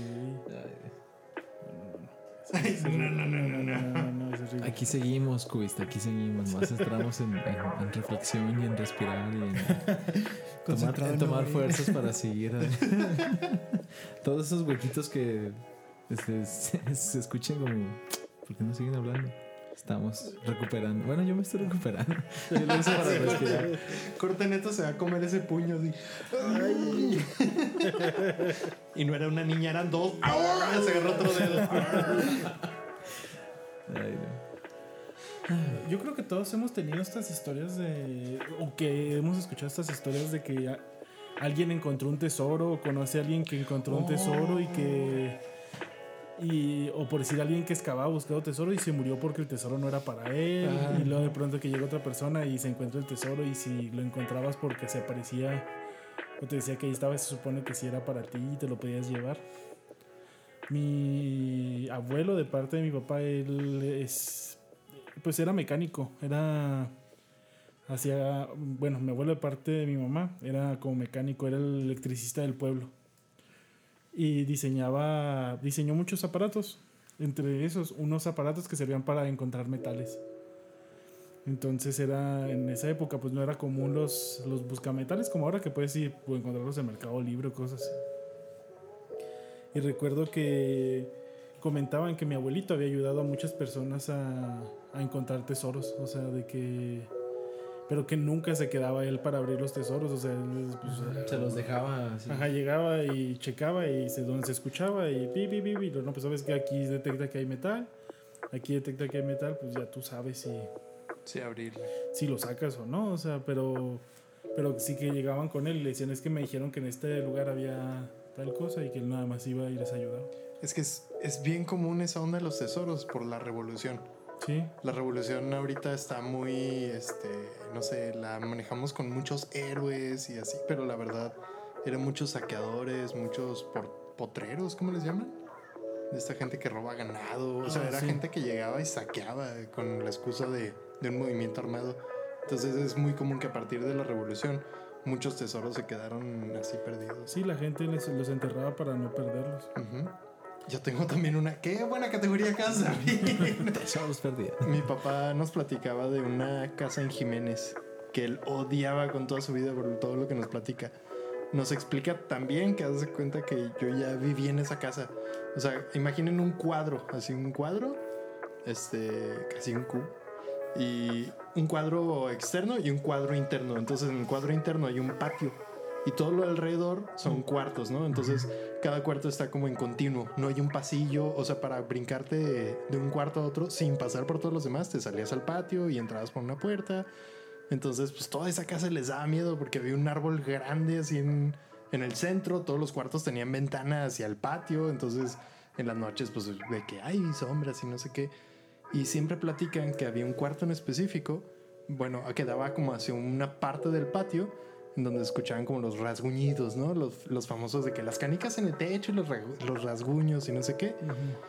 Y nos platica también que a él no le tocó ver, pero a sus primas siempre les decía de que, o sea, les platicaban de que no, y estamos jugando hasta que llegó el señor. Entonces nos platicaban de que para la tarde este, llegaba un señor. Y llegaba el señor y se subía como una barda y la mamá les decía, ya vénganse, mijas. Entonces ellas se identifican como que, ok, ya llegó el señor, ya nos vamos a meter. Resulta que pues el señor se supone que estaba vestido como de la revolución y no sé qué. Y que cuando tiraron esa casa, justo en esa pared, encontraron monedas. Entonces como que dice, ok, los rasguños de que el señor de no sé qué, que igual volvemos, los niños pueden haber imaginado cosas, etcétera. Pero el punto es de que tanto, tanto misticismo había de estos tesoros basados en datos reales de gente que sacaba tesoros y le pasaba algo que podría ser por haber guardado tanto tiempo un metal y soltaban alguna, alguna enfermedad o algo así. Sí. sí. Pero al fin, este, cuando lo encontraron, todos los en la obra fue como, ok, vamos a volverlo a meter, le ponemos aquí un yeso y hasta el día de hoy se supongo que está ahí o tal vez alguien llegó después, pero los que lo descubrieron, al menos fue como, ok, vamos a meterle aquí concreto y esto nunca pasó. Entonces, muy interesante esa onda de que los rasguños, que el no sé qué, que cuidan tesoros y no sé cuándo, pero también qué interesante que sí hay, que sí hay algo ahí, o sea... Sí, de hecho. Eh, Creo que la- las tumbas es donde empezó todo eso de que estaban malditas y todo eso, porque los que entraban a saquear las tumbas normalmente morían. Pero eh, mucho de eso era porque morían de, de enfermedades respiratorias, porque los metales segregan muchos gases cuando, cuando están encerrados. Entonces, pues, por ahí puede ser una parte. Pero sí, en todos lados hay eso de, de, de los tesoros. Pero también hay otra cosa que pasa en muchos lados, que son los... que son Es un transformador. Yo Sí. sé, yo sé. que son los ecos. Un Transformer. No sé si les haya tocado. Dítelo, dil- dilo hasta que te lo creas. Ahora dile sin llorar. No, no manchen, ya. Son cohetes, ¿no? ¿Qué sonó? Sí, o sea, Sí, se escuchó, se escuchó algo muy fuerte, no sé. Sí, knew. Y, y aparte, y está hablando sobre ecos. Entonces, de que él dice, no, es que en este lugar todavía se escuchan los. Todavía se escuchan los balazos que había, o, o los cañonazos. Los cañonazos. Y, muy mala idea. Muy y le metió mucha producción a su historia. Mira, Jaime, cuando yo empiezo a contar esto, tú disparas el cañón que tengo aquí afuera. sí, y se. Vaya. Y esos como que, como ecos, pues siempre llaman mucho la atención. En el- ya- ¿Te acuerdas en la oficina de, de tu papá que se escuchaban todavía los clics? Ey, no manches, no me acordaba, qué miedo. Ajá, de que ya no había ni computadora ahí, se escuchaban los. ¿Se acuerdan de los mouse estos que tenían la bolita, Ajá, la pero bolita. todavía más antiguos, los de MS2 y todo eso? Ibas a la cocina y la cocina está enseguida de, de un cuartito que mi papá le llama la oficina. Y estaba tan chiquito y tenía pocos muebles, entonces hacía mucho eco. Y llegabas a servirte un vaso con agua, algo así, tú solo. Se escuchaban, neta, neta se escuchaban los clics así del cuarto. O sea, es como un, un recuerdo auditivo. Sí, como un recuerdo auditivo. Y ya después investigué. Y es que en realidad las, los sonidos, cuando se repiten mucho, empiezan a hacer perforaciones en las paredes. O sea, de donde rebota el sonido, este, de pronto se hacen ese tipo de perforaciones. Y, y después se replica el sonido porque toma la forma de la onda que, que había dejado antes ahí el sonido. Por eso se supone No que hay iglesias donde escuchas monjes orando y cosas así, porque es un algo que se repite Como mucho. una memoria auditiva. La lóndiga de Granadita se supone que también escuchas los, los balazos balazos. y todo ese relajo. Ay, caray, no. es eso- eh, ahí sí ya, ya, ya me, me- Ya me perdieron. O sea, nunca he escuchado eso de. de No, no me de acuerdo de, se los... estructura el cielo es- Sí, no, es, es horrible porque de pronto vas a lugares. O no sé si, si les haya tocado lugares que deberían de estar muy callados y de pronto se escuchan sonidos como por decir en catedrales o cosas así que. Sí, yo a veces he escuchado que, que crujen cosas. Ándale. O sea, como que. O que, que, que chocan así dos materiales, ¿no? O sea, O a veces suenan puertas como lejanas que no, que no se cierran, o sea, simplemente es un, es un reflejo. Está bien loco. Es que volvemos a lo mismo, o sea, es algo que no explicamos y nos da miedo. Es como si ahorita hablaras y te contestara el eco directamente y te diera miedo, o sea, es un, tiene de, debe de tener una explicación. Pero como no la conocemos, ah, pues llene aquí los blanks con lo que usted quiera. Ok, hablando de no saber las explicaciones. El cuernito, ¿verdad? Ah, entramos a historias de vacaciones con miedo aislado. Este, ¿Qué, es- qué es lo contrario de risa en vacaciones? En una carretera de Texas íbamos rumbo a, no sé, a algún lado de, al norte, ¿no? Entonces nos hicimos muy, muy ácidos de las eh, zonas de descanso o de los hoteles de paso, ¿no? Entonces hay una... ¿Qué pasó, Lux? Ah, entró, Javi, entró santo. Javi. Sí, Todo está sí, bien, no, todo y- está y bien. si se infarta cuando entra y como Déjame le aviso. Espérate. Javi, ¿no? Sí, es Javi. ¿Y si es Javi? Ay, Dios mío. Es que llegó un, co- un compañero aquí de la Sí. oficina, pero como vio todas las luces apagadas, yo creo se sacó de onda y prendió todo y nos puso un susto. Oiga, eh, pero ¿por qué apagaron la única que estaba ahí arriba? Ni modo. O sea, yo estaba a gusto con esa prendida. ¡Uh, lo apagué! Sí, no manches. No. Oye, no, a mí me da miedo esa cosa porque parpadea. ¿Cuál? Como esa luz es como de halógeno o algo así. Parpadea y de repente me hacía vuelta el río. Más sola, sí, más sola. Oye, sí es cierto, ya está más oscuro. ¿Ya grabamos? O sea, veía, veía Estábamos grabando. Veía a Peri y veía a Lux. Ahora ya no veo más que el monitor de. Y te está diciendo un moreno. Ahora nomás ve a Lux y lo sientes de peli. ¿Qué tranza, vato? Todo espacio 36. Oye, estabas. Estamos en historia aislada de vacaciones. De hecho, fue cuando ensayamos, ¿te acuerdas, Javi? Que compartimos historias. Ahí les va. Es rápido. Se llama La bruja de Blair en carretera. No, no manches. Se, se llama Casi me lleva un niño. ¿ah? Estábamos con que las zonas de descanso de las carreteras de Estados Unidos están muy chidas. O tienen este pues, buenos espacios o, o hoteles, ¿no? De, de, de, de paso, una que otra tiendita, 7-Eleven. Entonces, em, mi papá es muy ácido de, manejar por, por grandes distancias. Y para la hora que era, decía, bueno, aunque sean las 10 de la noche, todavía podemos este, encontrar hotel. O sea, no ando cansado, vamos a seguir, a seguir manejando. Ok, va. Íbamos los cinco, o sea, mis dos hermanos, yo y mis papás. Em, esta zona, o sea, era una zona de descanso pues, bastante equipada, ¿no? Si se puede decir, porque había, varias cosillas. En cuanto nos salimos de la carretera, había un tráiler. Dije, ah, pues muy, muy común. Em, empezamos, bueno, mi, mi papá se paró para empezar a analizar, ah, está este hotel allá y hay que buscar el camino para llegar a ese hotel porque se veía el anuncio del Red Roof Inn, pero atrásito de una colina, o sea, como que tenías que agarrar otra callecita y buscar el camino hacia, hacia el hotel, ¿no? Pero estábamos parados analizando por dónde y ese tráiler nos, o sea, prendió las luces. No que nos prendiera las luces, sino prendió las luces, ¿no? Y ya, ah, bueno, prendió las luces. Vámonos. Vámonos por aquí y ya. Esa curva, esa vueltecita que nos da- daba a entender que íbamos a llegar al anuncio del Red Roofing estaba un poquito aislada de la luz. O sea, hace que al dar vuelta y si tu lógica te dice a la izquierda estaba el anuncio, pues le damos a la izquierda. Pero era tanta la oscuridad de esa zona y que eran dos caminos, el lógico y el, el, pues el que no, no, no, no llegaba a ningún lado. Hasta donde su- nosotros sabíamos. Esperen. A veces se me Sí, olvida no respirar. Pues mi papá dijo, no, no me agrada, o sea, está muy oscuro. Es el Red Roof, eh, mejor vamos a buscar otro. Algo hizo mi papá ahí de, o sea, se devolvió, quiso tomar la, autopista, que es la, o sea, por la 10, por la que íbamos rumbo al norte, eh, en el sentido en el que nosotros íbamos, o sea, si nos, si íbamos de este a oeste, pues vamos a volver a, a volver a tomar de este a oeste y manejamos otro ratito. Entonces, Cuando dijo, ah, aquí hay otra salida, vamos a tomar esa salida. Vimos exactamente el mismo tráiler que nos había, bueno, que había prendido las luces.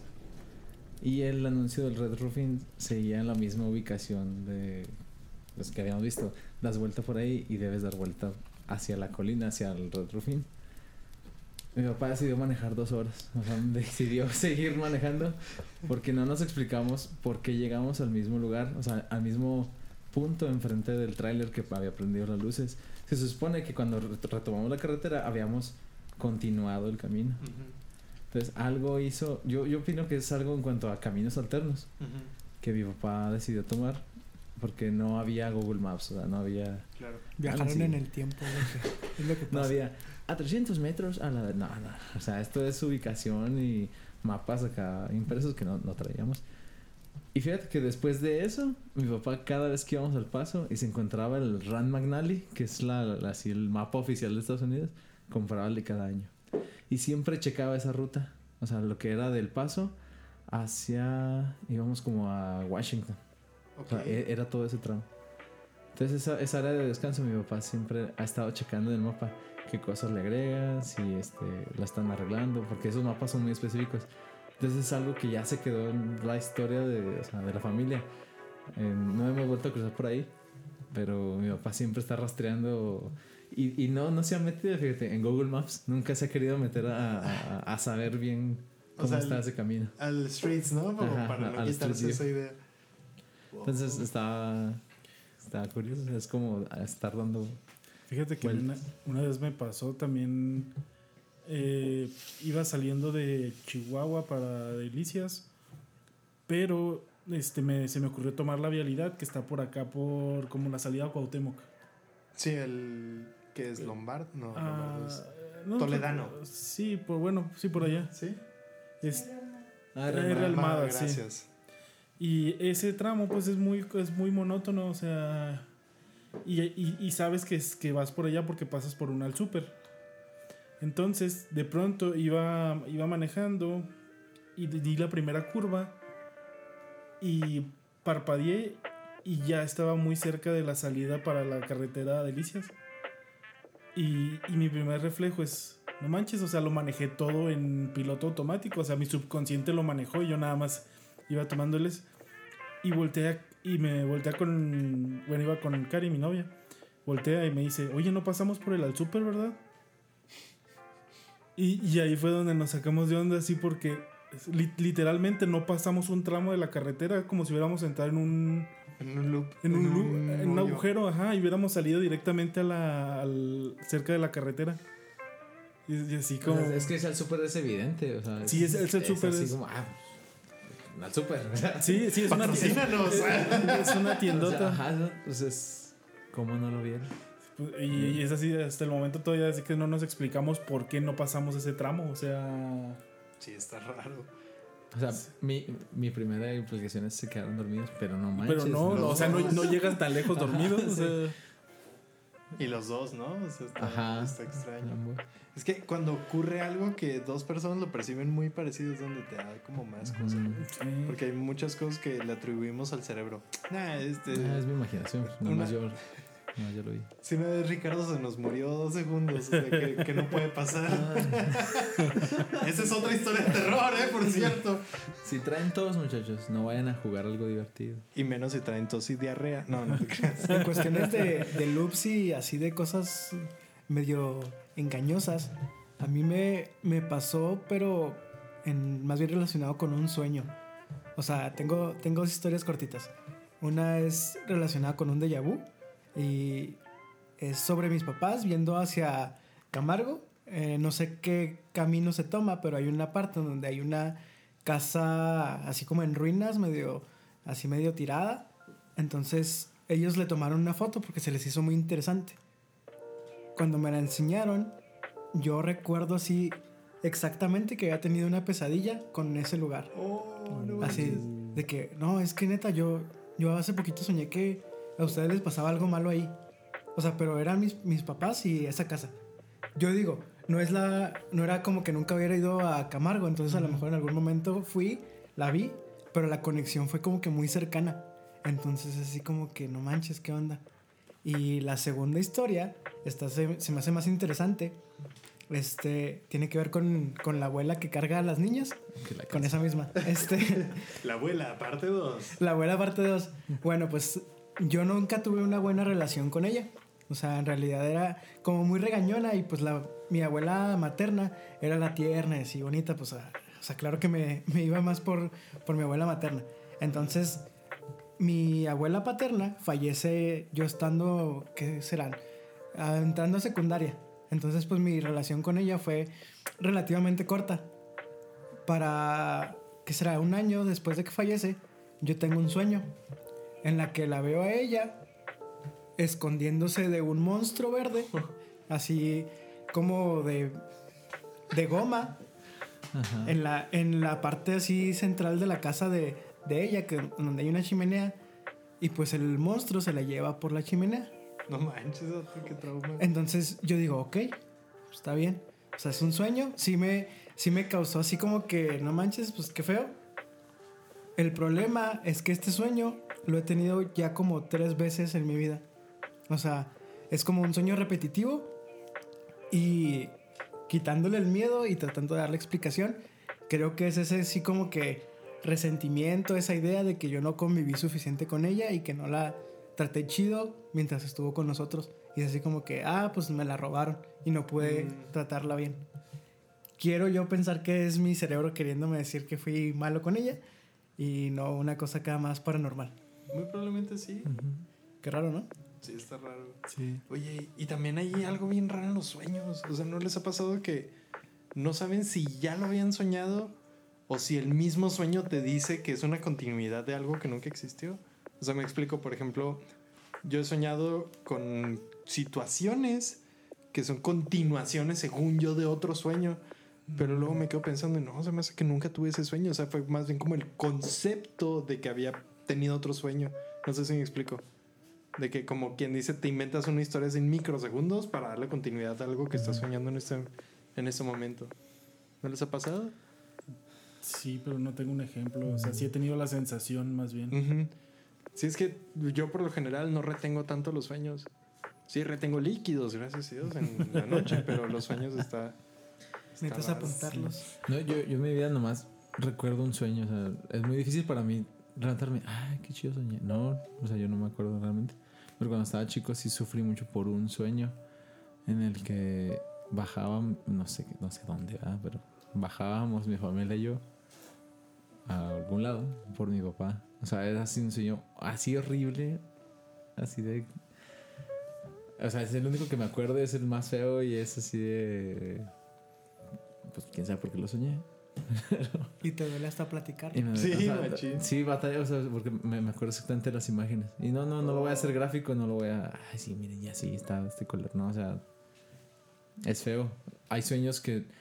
Incluso mi novia es de las que sueña mucho y son historias, son novelas, parecen años que viviste y despiertas y ya. Hay un episodio de Adventure Time que me. Ay, me eso que. Siento que hay, hay episodios que pueden ser tan profundos y así que tocan fibras muy sensibles. Y es acerca de una, una, una cuevita que se mete fin. Entonces esa cuevita lo hace entrar en un mundo en el que conoce el amor de su vida, tiene hijos, tiene aventuras, se enferma, se hace viejito. Morir es despertar acá en el... Mm. Con, con Jake en su, en su mundo, en su realidad. Pero ya vivió toda una, una vida ahí adentro. O sea, sí, para mí Adventure Time es de las series más profundas, analógicas y e intensas que he visto. Está como el, la maquinita esta de Rick and Morty. No sé si han visto. Que también es una maquinita así como si estuvieran en un Peter Piper, Peter Piper Pizza. Y se pone como que unos lentes así de realidad aumentada. Oh, sí. Y vive la vida así desde que estás en high school y conoce Ujú. el amor de su vida y se casa y tiene problemas en matrimonio y vence el cáncer y ya así este, se cae y, y se pega así en la cabeza y luego trrr, game over y regresa ¡ay no manches! y los high scores y todo Sí. no eres muy malo para eso o sea como un videojuego, Un así videojuego, como pero tal. era toda una vida. Está, está raro, es que a veces sí se sienten. Y hay veces en donde recuerdas un sueño o de plano no lo recuerdas, pero recuerdas la, la sensación. Me ha tocado despertar y quererle platicar un sueño a, a Mari, a mi esposa, y empiezo a contarlo y digo, ah, estaba bien menso. O sea, como que, no, y luego me subí a un caballo y, ah, no, olvídalo. o sea, como que platicado no está chido. O sea, era más bien como la sensación que te dejaba el sueño, no tanto el sueño en sí. Sí.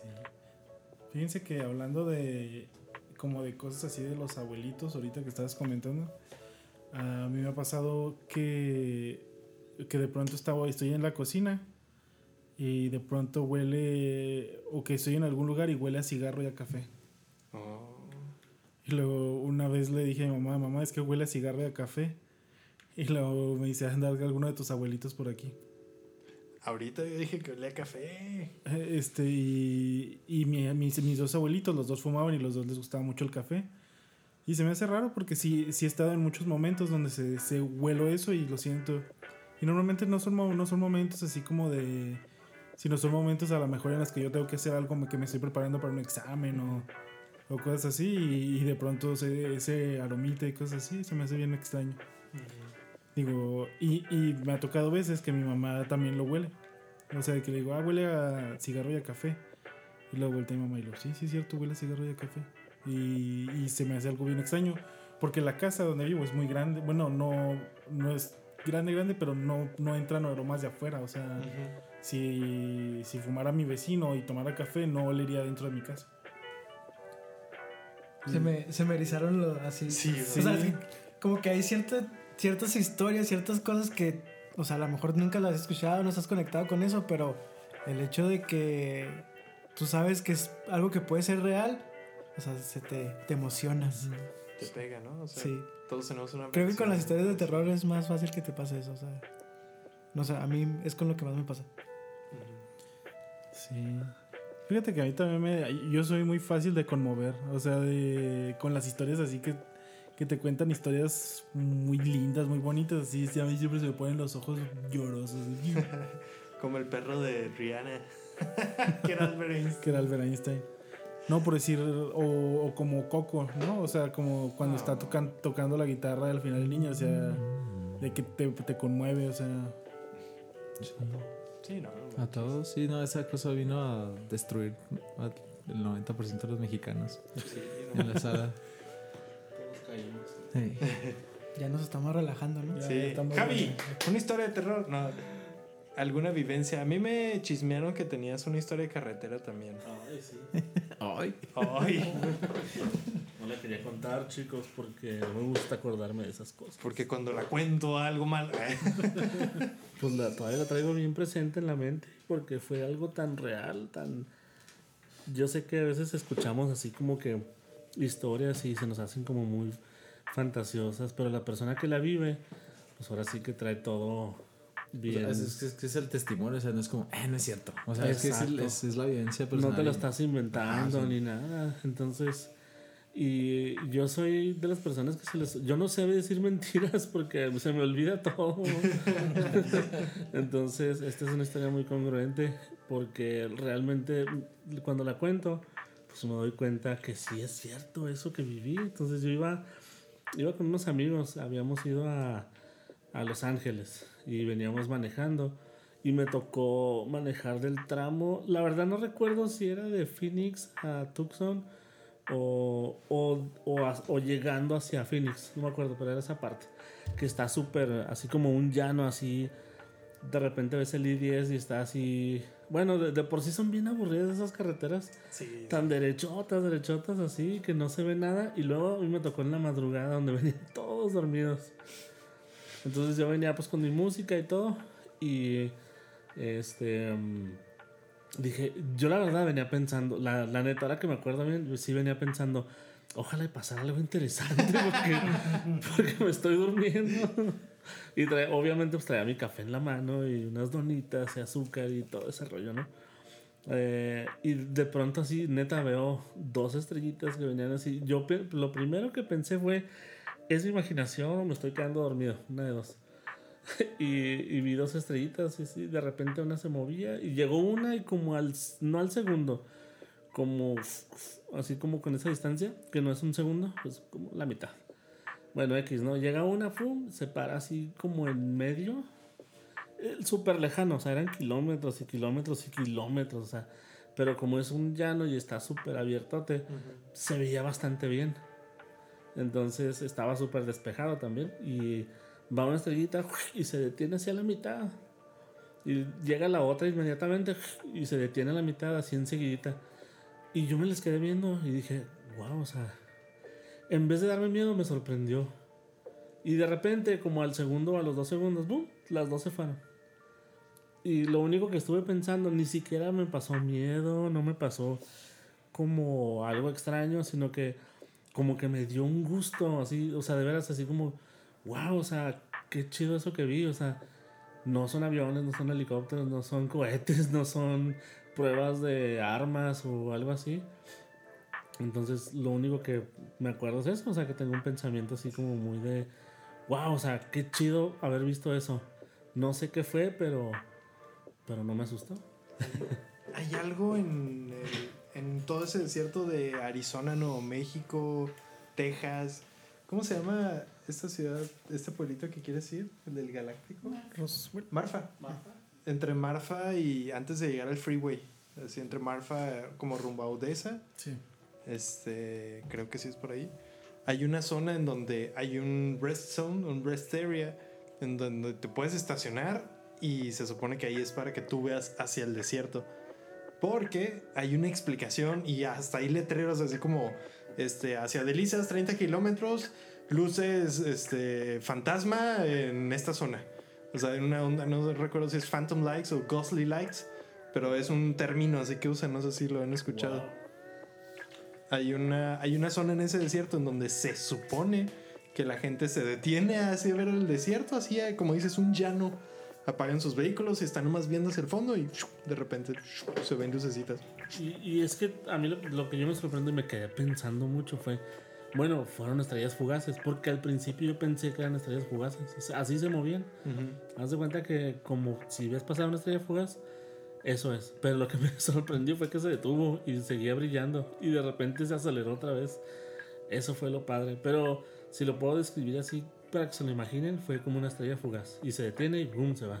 No manches, bien Entonces no loco. son estrellas fugaz. No fue eso. Es otra cosa. Fue otra cosa fugaz. A nosotros una vez eh, andábamos en unos como maizales y luego salieron unos niños con ojos azules. No, no es cierto. Señales. Señales. No, este, íbamos por unos maizales. Íbamos, acabamos de salir de una, de una fiesta y se íbamos todos bien. Y íbamos bien happy. El único que no iba happy era el que iba manejando porque no tomaba. Y porque somos muy responsables. Sí. Pero este, volteamos hacia la izquierda y se veía una luz verde entre los, entre los maizales.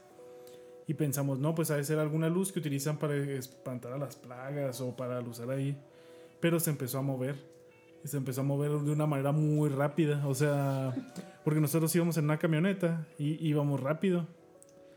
Y, y venía así enseguida de nosotros la luz. Y, y nos quedamos así como que, ¿qué onda con esa luz? ¿Qué, qué pasó? Y, y lo chido o el- es que lo vimos todos, o sea, íbamos, íbamos en una, en una Voyager, entonces íbamos como ocho. Y todos vimos la luz. Y de pronto íbamos así y desapareció así como, como si de pronto se apagara nada más. ¡Pum! Y ya. Y así nos quedamos todos así, que pues qué será y tratamos de darle explicación así de que no, pues ha de ser, no sé, una, una luciernagota o algo así. pero, pero no, no, no, no encontramos este, explicación de eso. Y sí, fue de los momentos más raros que hemos tenido. No manches, es que esa onda de las luces. Sí. Me encontré aquí en el siempre confiable Wikipedia de Lights. Este, también conocidas como Marfa Ghost Lights. Este, han sido observadas cerca de la ruta 67, este, al este de Marfa, en Texas. Y han ganado mucha fama y hay un chorro de explicaciones de que se alcanza a ver una carretera al fondo y que son luces de otro carro o que son fenómenos atmosféricos, o sea, pero sí es algo, o sea, ya para que haya señalética oficial de eso, es de que Es algo que se tiene que ver muy seguido. Ujú, exacto. Sí, pues es como la aurora boreal, o sea, que se ve algo que como que no puedes explicar, Ujú. que en realidad sí lo pueden explicar, pero a simple vista no sabes qué onda. O sea, Ándale. y supongo que es un fenómeno que se puede reproducir a lo mejor en pequeño. Sí, ahí se supone que es la falta de magnetismo en esa zona que hace que los, los rayos que llegan del sol se interpreten de otra forma, etcétera. Entonces tal vez es algo parecido. Sí. Volvemos a lo mismo, inexplicable en este momento. Fíjate que eso a mí me lleva a otra, a otra duda. Normalmente el ser humano interpreta las señales o los sonidos o lo que sea porque tenemos un receptor, o sea, porque tenemos, por decir, vemos porque tenemos ojos que, que convierten la luz en lo que podemos ver. Escuchamos porque tenemos un martillo y un yunque y una cóclea que permiten traducir esos impactos de, eh, de ondas en sonido. Y podemos sentir porque tenemos células que nos permiten eh, sentir. Pero aparte tenemos otros sentidos como el del equilibrio, Ajá. o sea, que son igual son glándulas de nuestro cuerpo que nos permiten crear eso. Pero ¿qué pasa con todo lo que no podemos percibir? O sea, sabemos que hay un chorro de, de cosas que no podemos percibir porque simplemente nuestros dispositivos, pues nuestros celulares se conectan a internet de alguna manera, pues por algún tipo de onda, Bluetooth, el infrarrojo, eh, más aparte todo lo que nos han dicho de no, que las ondas de los rayos UV y todo eso, que no los podemos ver a simple vista. Entonces, ¿qué no nos dice que todas esas cosas pueda llegar a alguna combinación que podamos este, interpretar, ¿no? Después. Entonces, que de pronto cosas que vemos no es nada más que una señal que simplemente no ve. Sí, sí, que sí- simplemente no, no veíamos porque no tenemos un dispositivo para verlo. O un ente. ¿Se acuerdan de los celulares, los Symbian, los Nokia y todos esos que los ponías encima de una bocina y tic, tic, tic, tic, y le entraba una llamada o un mensaje o algo así? Sí. Y que al principio nos sondeaba el amigo que decía, te llegó un mensaje y ¡pum! vibraba de, ay, ¿cómo supiste? O sea, como que era justamente un receptor que estaba captando esas ondas, que esos celulares se conectaban GSM o algo así. Sí. Y esas ondas las podía interpretar o algo con magnetos, en este caso una bocina, y nos arrojaba como una interpretación de... Pero pues era como un, un, este, algo que está interponiéndose en esa señal, por eso lo, lo escuchábamos. Y es lo que dices, o sea, si Sí. tuviéramos un, un ente o un sentido nuevo, podríamos ver más allá. O incluso nuestros sentidos mejorados. O sea, no recuerdo si es el violeta el último que podemos ver y el rojo. Por eso el ultravioleta y el infrarrojo, o sea, de que más arriba y más abajo de nuestro umbral. Sí. Es como cuando le pones la cámara al control remoto que se ve el foquito. Ándale, sí, cierto. Sí. Yo ahí, ahí me sorprendí mucho. Sí. Ay, así muchachos, es. Muchachos, Así es esto. Ay, muchachos. ¿qué estamos haciendo? Pues nada malo. Y Oye, y hablando de que somos este. Ya basta, Raúl. ok, ya me voy a callar. Dale, dale, dale. Al invitado nunca se le dice No, basta. perdón. Sí, o sea que nuestros sentidos a veces nos comentan más de lo que queremos saber. Este, hace poquito estaba platicando ya esta historia de... Hay una casa que se le llama la Casa del Salado. Ándale. Digo, creo que ahora es mejor platicarla de noche. Este, precisamente era de noche cuando fuimos a visitarla. Esta casa es muy común que la gente hable de ella porque pues se habla de que está embrujada, ¿no? Es el es, es que yo creo que todos conocen una historia de estas de que, ay, en esta casa, casa, sí. mataron a alguien, en esa casa pasó esto y se quedó embrujada y tal, ¿no? O sea, pero creo que esta historia se debería de enfocar más hacia los sentidos. Cuando vas por el camino y dices, oye, pues aquí está muy oscuro, este lugar no es como para que tú estés ahorita. Ok, llegas. Te dicen, oye, es que es una casa embrujada. Y ves que están las luces prendidas. O sea, son como alertas rojas de este que se te crispan así los, los pelos y todo. Y no, tú dices, no, voy a seguir y voy a entrar. Entonces, para ese momento, mi idea es: alguien va a salir de aquí, alguien va a llegar con un machete, porque ya estoy espantado con los machetes. o sea, mí- Ya vimos por qué. este, y no, pues aquí nos vamos a quedar, pero bueno. Hay un, hay un canalito, tú lo cruzas y la casa tiene la cosa más particular del mundo, es su construcción. O sea, puede que esté embrujada, puede que no esté embrujada, pero sin duda la persona que la construyó, o las personas que la construyeron, algo estaban haciendo raro, o sea, eso no es normal. Porque lo, no, lo que tú dices, ah, pues es que esta casa, aquí va el baño, aquí va la sala, aquí va todo esto. En esa casa definitivamente no tiene sentido alguno, definitivamente no. No puedes decir, es que aquí hay una, una estancia, no, no, no, o sea, eh, no tiene formas de que tú digas, aquí caben personas de estatura promedio incluso. o sea, es, ya, ya con eso es, es mucho que decir.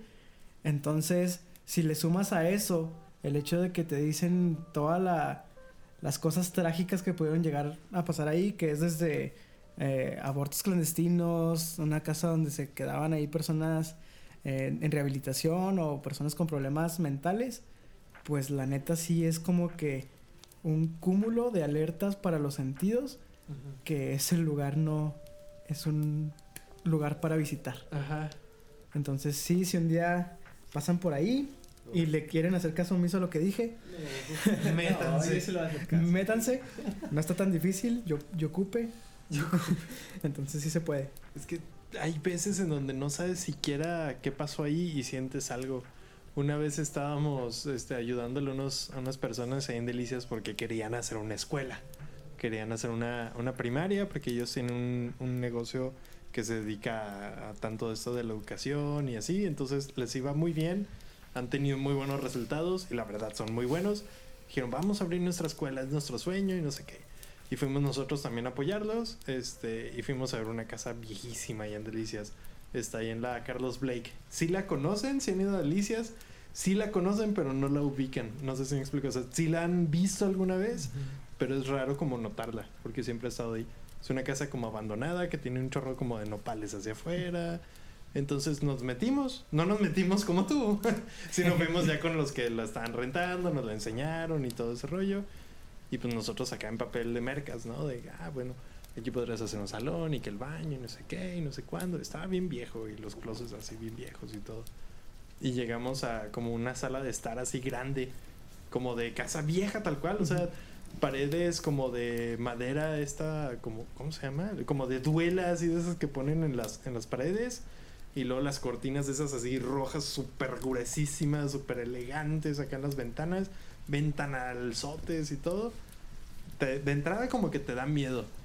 Y entramos y de volada como que los dos vimos una esquina en donde en esa esquina se levantaba una mancha negra así, pero machina hasta el techo, pero así, así flaquita, definida. No era como descontrolado, sino fue así. Y en el techo como que se, se flameó un poquillo y ya se quitó. Entonces los dos como que, ah, caray, que se quemó aquí, que había aquí. Y los dos sentimos bien gachos, o sea, que cuando entramos ahí, no sé si te acuerdas, Sí, que sentimos como, ay, caray, como que los dos nos vimos de, oye, como que no está buena idea hacer la escuela aquí. y luego ya después, este, como que nos alcanzó la, la señora que, que nos estaba enseñando, no me acuerdo quién era, y nos dijo, ah, sí, es que aquí se les quemó. Es que aquí antes habían unas de esas personas, este, como chamanes o algo así, que hacen cosas y una de esas se les prendió aquí, no sé qué. Y, Ah, ok, o sea, Gracias. como que por lo general ese tipo de personas acarrean muchas, muchas energías, cosas, o sea, va mucha gente muy en específico a buscar como algo muy sobrenatural y quieras o no se queda algo en el ambiente que en lo personal, o sea, yo repudio eso, entonces es como, yo no quiero estar aquí, menos con lo que me acaban de explicar y era, mejor hagan la escuela en otro lado. Sí, la verdad sí saca de onda todas esas cosas. Se siente feo, se siente feo la vibra ya en lugares así. Digo, te- hay muchos lugares que te incomodan y muchas veces no sabes ni siquiera por qué. Eh, claro están las situaciones de edificios muy viejos, ¿no? Que llegas y de pronto como que te sientes medio medio raro en esos lugares y luego te das cuenta de que ah, es que este edificio estuvo en la revolución y aquí atendían a los enfermos y así. Entonces eran personas que, vaya, que, pues, que sufrían mucho y en algún momento se tiene que quedar algo ahí. Digo, si se quedan residuos de todo lo que hacemos. Sí. Creo que, Aquí Bueno. seguimos, pero creo que sí, yo creo que Yo, yo necesito el baño, pero le saco ir solo. Entonces tenemos dos opciones. ¿Alguien tiene más historias? mm, no, yo creo que ya deberíamos de dejarlo. Ok. ¿Qué opina usted, amigo cubista? Si es que sigue por ahí, si es que ya prendió la luz, este, se vale, se vale. Nunca la pagaron. sí. Ilusos, así el- a las 3 de la tarde en el carro. así. Mañana en la mañana escucho el podcast de Sí. Halloween. Desde el piano, el órgano que le pusiste, corta el Exacto. futuro del. Gracias, No sé cuál. Muchas. Un buen, buen episodio. Recuerden seguirnos en Cubo Amarillo-bajo en Instagram, Cubo Amarillo Podcast en Facebook y Cubo Amarillo 1 en Twitter. Raúl, ¿cómo te podemos seguir? Eh, estoy como Just a Picture en Instagram, es lo que se puede decir. Just a picture. Un poema este invitado. Gracias Raúl por acompañarnos. Aquí tienes tu, tu casa cúbica. La próxima vez que vengas va a haber más luz y va a haber un tema un poco más Sí. este alegre. Y pues les recordamos que también escuchen el podcast deportivo que tenemos también en el Cubo Amarillo. Es Déjame. déjame tirar. Entonces, para que estén muy al pendiente, escuchen el primer episodio que tienen, está genial. Ya eh, me trae mucha nostalgia el escucharlo. Del, empezaron a hablar así como de un montón de deportistas de los 90, que me sonaron algunos nombres y otros no porque no era tan, tan clavado en esa época. Pero está bien, bien, bien interesante. Está chido como escuela de, de- de- de deportes. Cuando soltaban un dato de fecha de jugador y jugada, ahí iba yo a, güey, así a internet, a YouTube acá. Entonces está, está muy chido.